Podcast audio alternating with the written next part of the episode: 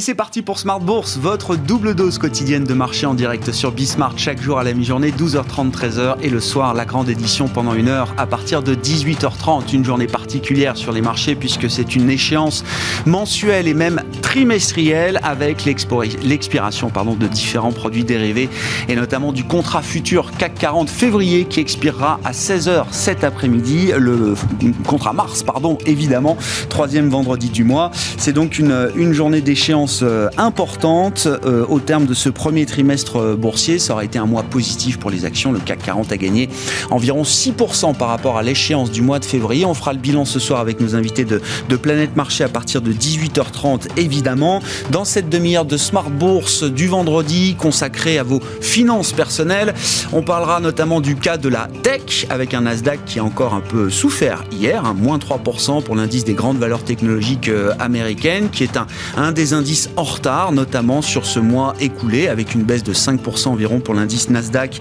euh, depuis l'échéance du mois de, février. Le directeur des investissements de Yomoni sera avec nous en plateau, Alex Sinac. Et puis on parlera de private equity, également la démocratisation du private equity. C'est un, thème régulier, un fil rouge, on va dire, de, de l'émission. Et c'est Jean-David Haas qui sera avec nous, le directeur général de Next Stage.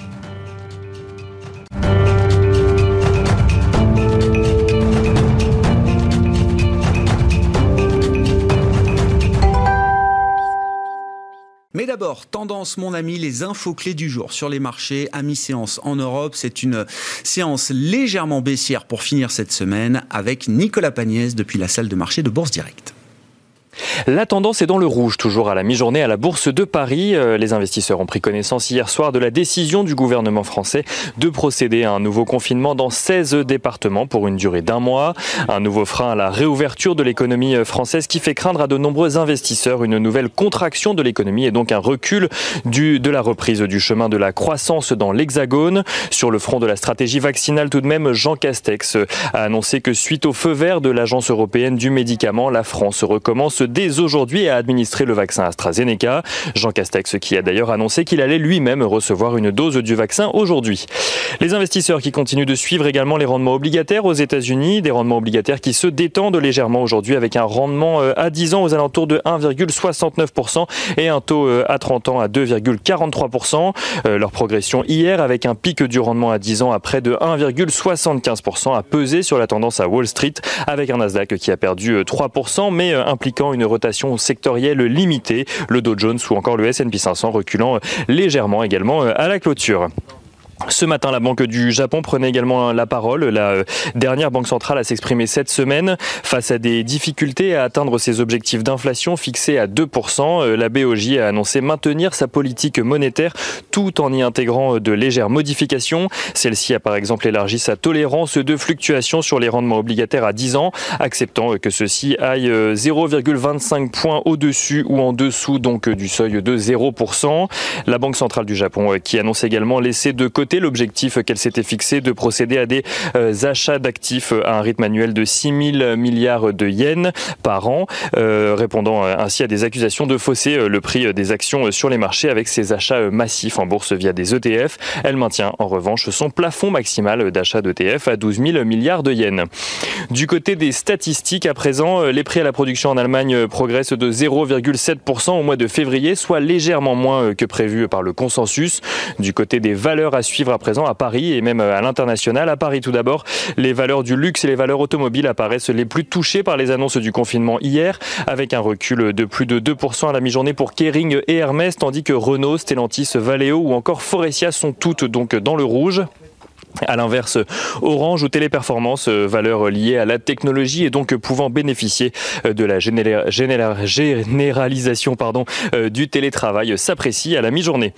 Alstom fait également partie des plus grosses progressions à la mi-journée à la suite de l'annonce d'une commande de 200 voitures de train par la ville de Chicago pour un montant de 650 millions d'euros, tandis que le groupe Rally publie de son côté un chiffre d'affaires annuel en recul à 31,2 milliards d'euros, un recul de son activité qui pousse le groupe de distribution à ne pas verser de dividendes au titre de son exercice 2020.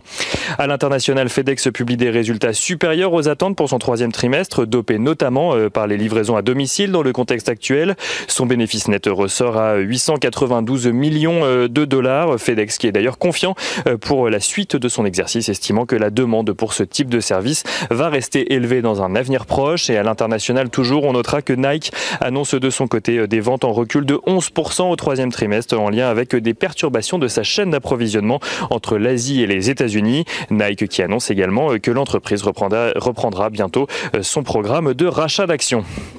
Et pour finir, on notera un recul du prix du baril de Brent qui s'échange à 64 dollars euh, à la mi-journée, soit environ 5 dollars euh, de moins euh, qu'hier, en lien avec les doutes des investisseurs sur la rapidité de la reprise économique, mais également des craintes vis-à-vis de la demande chinoise.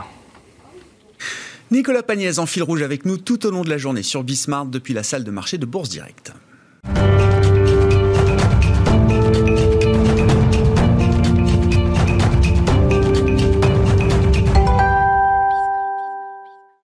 Ce vendredi, à mi-journée dans euh, Smart Bourse, on parle investissement, investissement boursier et investissement dans le non-côté avec deux invités à mes côtés en plateau. Alexis Chinac, directeur des investissements de Yomoni. Bonjour et bienvenue Alexis. Bonjour. Et Jean-David Haas, le directeur général de Next Stage qui sera avec nous pour parler de private equity. Bonjour Jean-David. Bonjour. Merci d'être d'être avec nous. Alexis, je commence avec vous. On a marqué euh, les, les un an du point bas historique de la crise euh, boursière. Je crois que c'était autour du 16 mars pour, pour le CAC 40, les grands indices européens, les indices américains euh, également.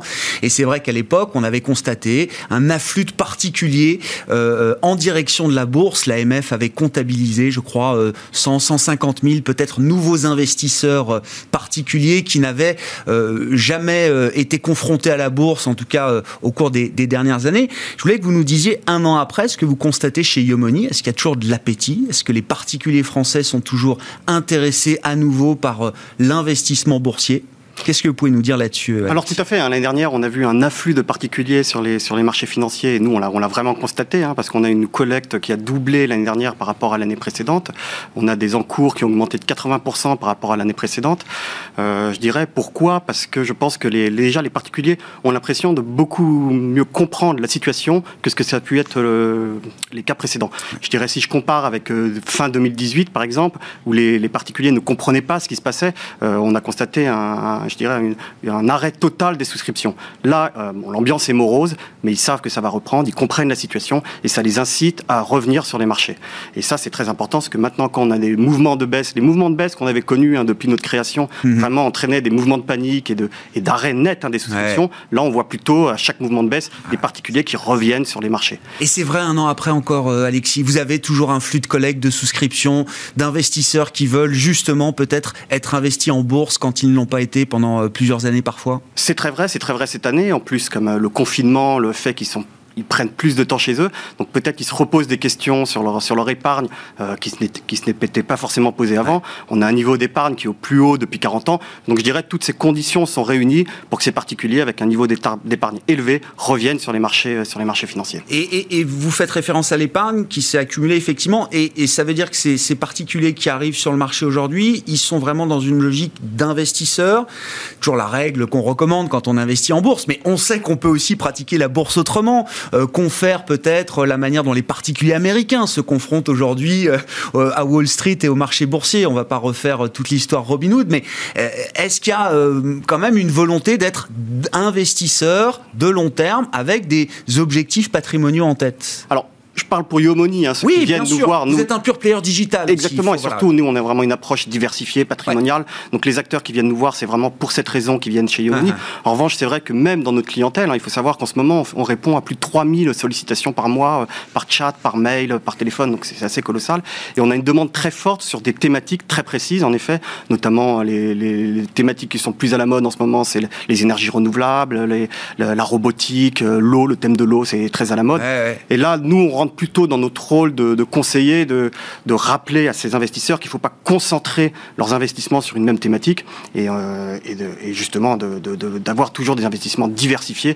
Et nous, on, les, on est là pour, pour leur, justement les empêcher de trop concentrer leurs investissements sur une seule thématique. Sinon, on arrive à des problèmes comme on peut voir en effet aux États-Unis, euh, qui peuvent être assez, assez euh, catastrophiques pour les, Effectivement, oui, oui. pas sûr que beaucoup des, des particuliers de Robinhood aient gagné beaucoup d'argent en s'attaquant à GameStop ou euh, d'autres dossiers chauds comme ça. Mais justement, sur les grands thèmes qui intéressent les, investisseurs et les clients d'Iomoni, euh, Alexis, qu'est-ce que vous dites entre des thèmes de, euh, de long terme, des méga tendances, la tech, la transition énergétique, le renouvelable, le thème de l'eau, le thème de la durabilité au sens large et euh, le, le, marché tel qu'il fonctionne euh, aujourd'hui, où est-ce que vous placez le curseur? Toutes les grandes tendances sont bien identifiées, ce sont souvent les là où on trouve les valorisations les plus élevées, et on voit une autre partie du marché qui se rattrape un petit peu effectivement depuis euh, depuis quelques temps, mais qui n'a pas bénéficié de cet engouement séculaire depuis depuis des années de la part des, des investisseurs. Où est-ce que vous placez le curseur aujourd'hui dans les portefeuilles que vous proposez? Alors nous, en effet, hein, dans les, les portefeuilles qu'on gère, on place un curseur thématique avec, alors comme je l'ai dit, avec une dose mesurée. Hein, toujours notre priorité, c'est la maîtrise du risque, mais on a bien sûr des thématiques qu'on joue dans nos, dans nos, dans nos portefeuilles. La thématique principale sur laquelle on est exposé, donc surpondéré, c'est la, la, tech. Euh, notamment, on voit la valeur, les valeurs de la tech, vous en avez parlé, qui ont baissé. Et ça, c'est assez logique. Hein. Ces techs qui ont des, des profils de croissance extrêmement visibles, finalement, elles payent la visibilité de leur cash flow futur. Et donc, si vous actualisez des cash flows futurs sur très longue période, importants, avec des taux plus élevés, mécaniquement, ça fait baisser la valorisation des technologiques. Mais c'est pas ça qui va, qui va remettre en cause les raisons fondamentales pour lesquelles on a acheté, on s'est exposé aux valeurs technologiques. Bien au contraire. Hein. Euh, nous, pour nous, les valeurs technologiques, alors je parle surtout les GAFAM, hein, mm-hmm. euh, les GAFAM sortent plus forte que jamais de cette crise euh, sanitaire, hein, parce que qui a, qui a, accéléré la digitalisation. Elles ont des bilans extrêmement sains qui leur permettent de d'étendre leur stratégie d'acquisition, hein, notamment d'acquérir les, les, entreprises qui ont été fragilisées par la crise. Hein, et donc, euh, ça permet d'encore étendre leur position quasi monopolistique. Donc, ça leur donne un pricing power colossal, c'est-à-dire une capacité à augmenter leur prix qui est énorme et qui donc qui, qui, qui nous offre pour nous, un, on parle beaucoup d'inflation en ce moment, hein, oui, à court terme. C'est la crainte de tous et eh les ben, investisseurs. Exactement. Et, et c'est il y aura sans doute de l'inflation avec une reprise très forte, combinée à une hausse des coûts de production, notamment liée à la hausse des, matières premières. Donc il y aura sans doute de, l'inflation à court terme. Et pour nous, ces valeurs technologiques qui ont un fort pricing power sont une très bonne couverture contre l'inflation. Vous dites le, le marché va quand même très vite revenir ou se réintéresser à ce groupe de valeurs.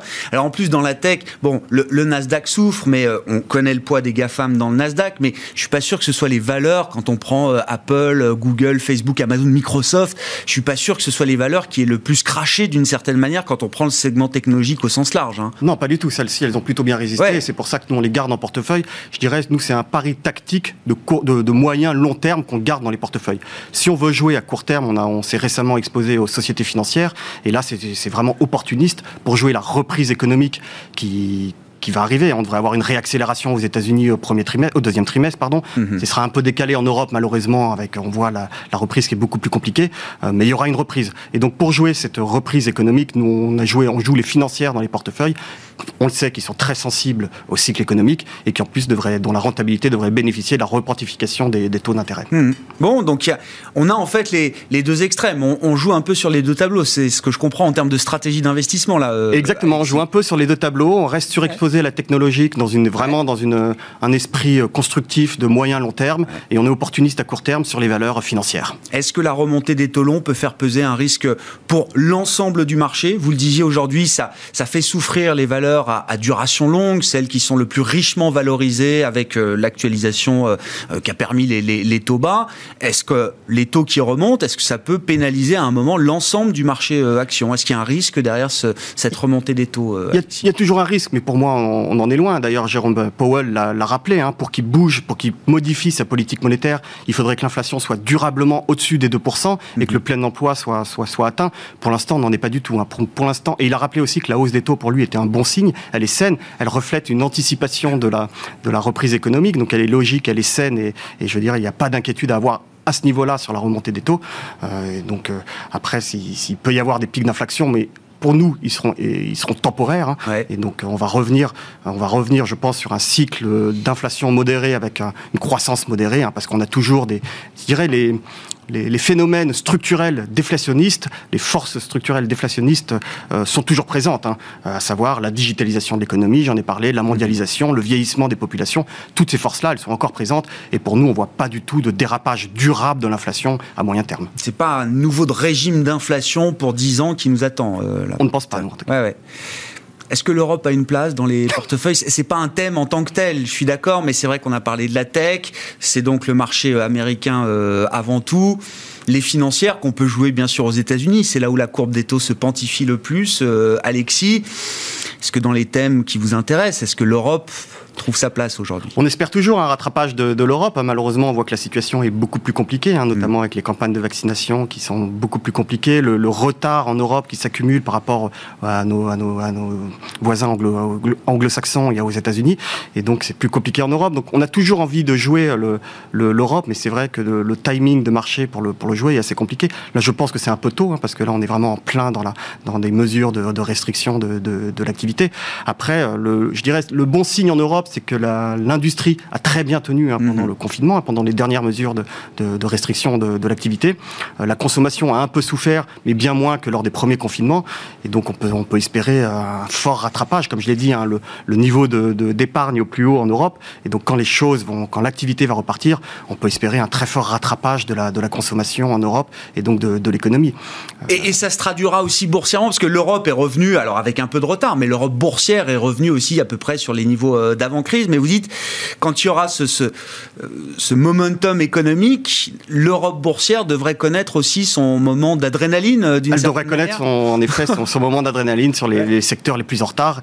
Et euh, Là, je pense que c'est un peu tôt pour, pour s'y exposer, mais oui, il faudra, revenir un moment sur ces valeurs européennes en retard et qui sont sensibles au cycle, parce qu'à mon avis, le, rattrapage en Europe va être très très fort de, la consommation en tout cas.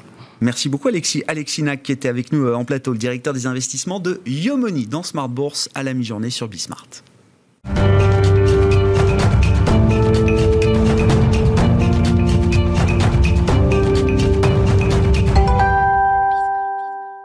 Et on prolonge la discussion avec Jean-David Haas, donc je le rappelle, directeur général de Next Stage à mes côtés euh, en plateau. Rebonjour euh, Jean-David, on parle avec vous du non-côté, on sort des marchés boursiers pour parler private equity évidemment, mais là aussi, euh, la question que je posais d'une certaine manière à, Alexis, dans, la logique de, particuliers épargnants qui ont aujourd'hui peut-être un peu plus d'épargne à, déployer, est-ce que le capital investissement est une solution pour ces épargnants euh, français?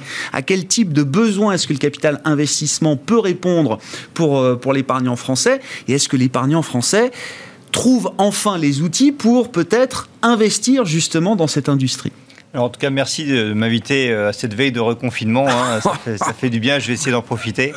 Euh, c'est sympa. Euh, non, ce qu'on peut dire. Dernière bulle d'oxygène. Ça fait 20 ans. Ça fait 20 ans qu'on propose des produits à la fois d'ailleurs aux institutionnels et aux particuliers, et on, commence à voir. Alors, on n'est pas encore sur une bulle, hein, mais on commence à voir un engouement des Français sur ces classes d'actifs, et ça fait du bien parce qu'on a beaucoup prêché dans le désert pendant des années, et qu'on s'aperçoit que finalement la France c'est quand même un très beau terreau mais pas très bien irrigué. Mm. Euh, pas très bien irrigué sur les aspects euh, capital investissement, pas très bien irrigué sur les aspects capital développement, ce qui est la spécialité de Nextage. Et donc on essaie de nous de, faire des dérivations de l'épargne institutionnelle et du grand public vers nos PME, vers nos PME, vers nos territoires qui ont besoin et qui vont en avoir encore plus besoin avec toutes ces vagues de confinement, déconfinement, reconfinement qu'on est en train de vivre et cette vague du Covid qui va quand même euh, mettre sur le carreau pas mal de, personnes au chômage. Donc on va vraiment avoir besoin de restimuler la croissance de nos PME, parce que finalement les PME aujourd'hui sont les seuls qui créent de l'emploi localement. Mm. Les grands groupes se développent internationalement. Les PME, elles, ont une chance, c'est de pouvoir créer de l'emploi localement. Il faut parfois une crise pour ouvrir les yeux. Encore une fois, est-ce que l'épargnant français, là, comprend mieux le fonctionnement du capital investissement, du capital développement euh, aujourd'hui Est-ce que l'épargnant français est prêt à vous accompagner? Les institutionnels, j'ai pas de doute là-dessus, c'est déjà un segment, une classe d'actifs, une industrie qu'ils ont déjà euh, euh, considérablement investi ces dernières années. Mais pour le particulier, l'épargnant français qui s'interroge aussi peut-être sur le financement de sa retraite, parce que tout est lié, Jean-David. Nous pensons qu'on est au début d'une grande vague.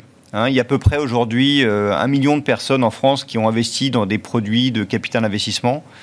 Euh, quand on regarde un peu le sujet de la retraite, qui est un sujet qui nous passionne, hein, il y a 17 millions de retraités, 30 millions de jeunes, entre guillemets, qui doivent commencer à épargner pour leur retraite. Il y a des nouvelles mesures qui ont été prises avec le PER qui sont très incitatives pour les particuliers pour commencer à se constituer une épargne. Hein. Euh, si je vous pose, Grégoire, la question de combien de temps on reste à la retraite? Bah, euh, je sais pas, 20, 25 26 ans. 26 ans. Donc 26 ans. Donc ça veut dire que 26 ans avant, il faut commencer aussi à épargner.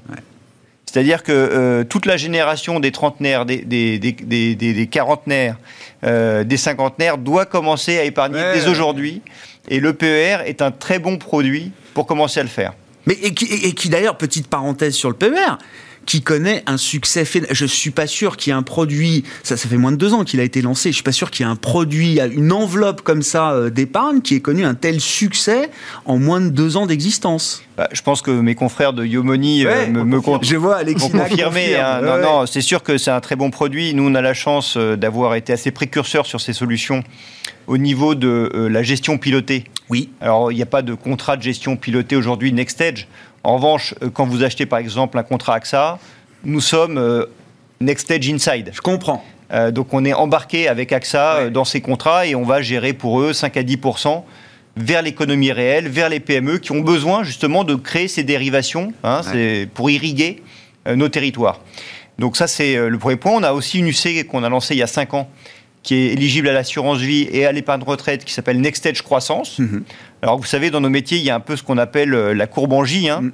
Donc souvent, les premières années sont difficiles parce qu'en fait, on n'a pas encore les fruits du travail et des efforts que fournissent nos entrepreneurs avec nous. Mhm. Euh, voilà, donc euh, l'UC va fêter sa cinquième année. Généralement, c'est vers la cinquième année qu'on commence à avoir des bonnes nouvelles. Donc ça peut être un très bon moment pour les particuliers d'intégrer un peu de Next Stage Croissance, soit dans leur assurance vie, soit dans leur épargne retraite.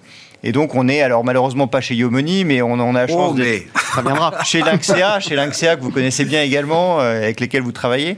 Euh, on a la chance d'être euh, chez Apicil, on a la chance d'être chez Spirica. Euh, et donc c'est en développant ces partenariats que, euh, que l'épargnant français finalement se rend compte aussi de l'intérêt alors de mettre des UC. Je crois qu'aujourd'hui quand même la collecte en assurance vie se fait euh, en grande partie en UC et c'est à travers cette collecte là et ces partenariats que vous créez vous Next Stage mais j'imagine d'autres aussi qu'on comprend aussi l'intérêt de mettre du capital investissement dans ces unités de compte. On part de loin Grégoire. On part de loin. On part de loin parce que l'assurance vie c'est 1400 milliards. Oui.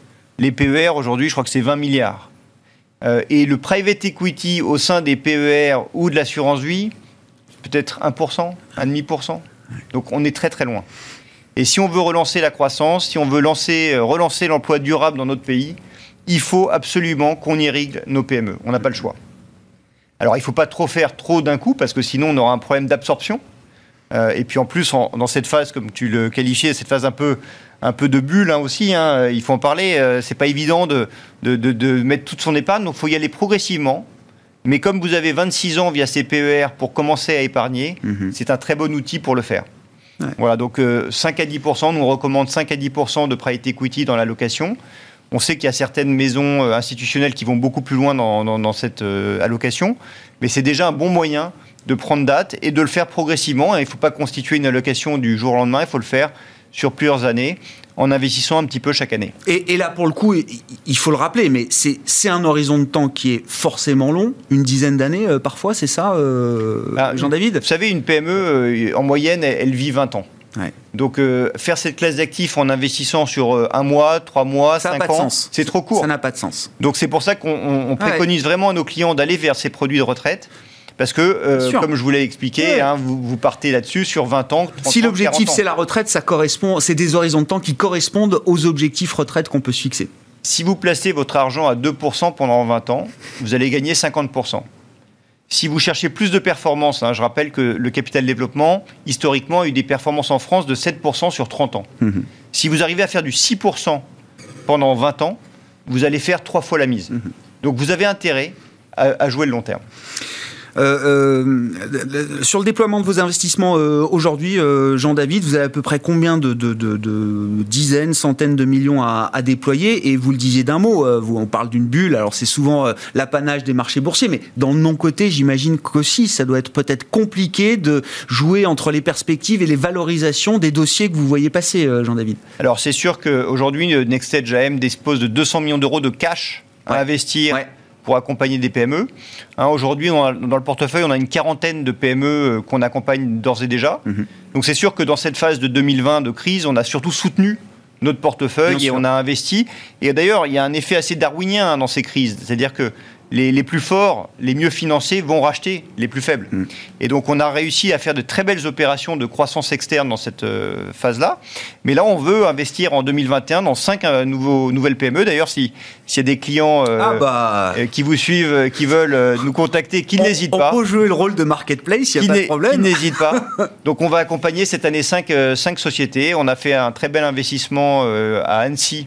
Ouais. Dans une société qui s'appelle WeSmile, qui était une des premières à digitaliser les solutions euh, de CE pour les PME. Mhm. Euh, euh, et, donc voilà, donc on est vraiment armé, armé au point. Alors effectivement, il faut éviter le syndrome de ce que j'appelle l'avenue de Messine, c'est-à-dire cette rue où il y a toutes les banques d'affaires. Et donc, même si de temps en temps, ce sont des, des très bons conseils pour vendre, nos sociétés, c'est pas souvent le meilleur endroit où trouver ces PME. N'oublions pas que euh, c'est aussi leur métier de vendre, euh, effectivement. Oui, mais pour acheter, souvent, il, vaut mieux rencontrer les entrepreneurs en direct. Donc, s'il y a des entrepreneurs qui nous écoutent, qu'ils n'hésitent pas. Mais, mais euh, la valorisation, c'est un point clé quand on est justement avec un horizon de temps de, de 10 ans. ça fait un moment que les multiples, quand même, dans le non-coté, sont même supérieurs aux multiples qu'on peut trouver sur les marchés liquides cotés. Jean-David, est-ce que ça devient compliqué de... Alors, tout dépend, franchement, tout dépend euh, des créneaux dans lesquels vous investissez. Nous, on est quand même sur des PME de taille petite. Donc, il y a moins de concurrence sur ces sociétés-là que sur les grosses PME, ce qu'on appelle le mid-cap. Ouais. Donc euh, là où vous avez raison, c'est qu'il y a des cycles dans notre industrie comme sur le côté. Mm. Donc vous avez des moments où c'est plus intéressant, typiquement 2011, 2012 ont été des très bons millésimes, et puis des moments où c'est un peu plus cher. Mm. D'où l'importance pour les clients de lisser leur investissement dans le temps. Ce qu'on sait, nous, c'est que post-crise, ce sont souvent d'excellents millésimes, même si les valorisations aujourd'hui sont un peu élevées, parce que effectivement, les comparables 2020 sont difficiles à lire. Hein. Il y a quand même eu un impact Covid. Donc, si vous regardez juste le ratio, ça peut paraître élevé, mais je peux vous dire que les entreprises qui ont su passer le Covid de manière positive ont des fondamentaux très solides. Et donc, celles-là, ça vaut le coup de les continuer à les accompagner.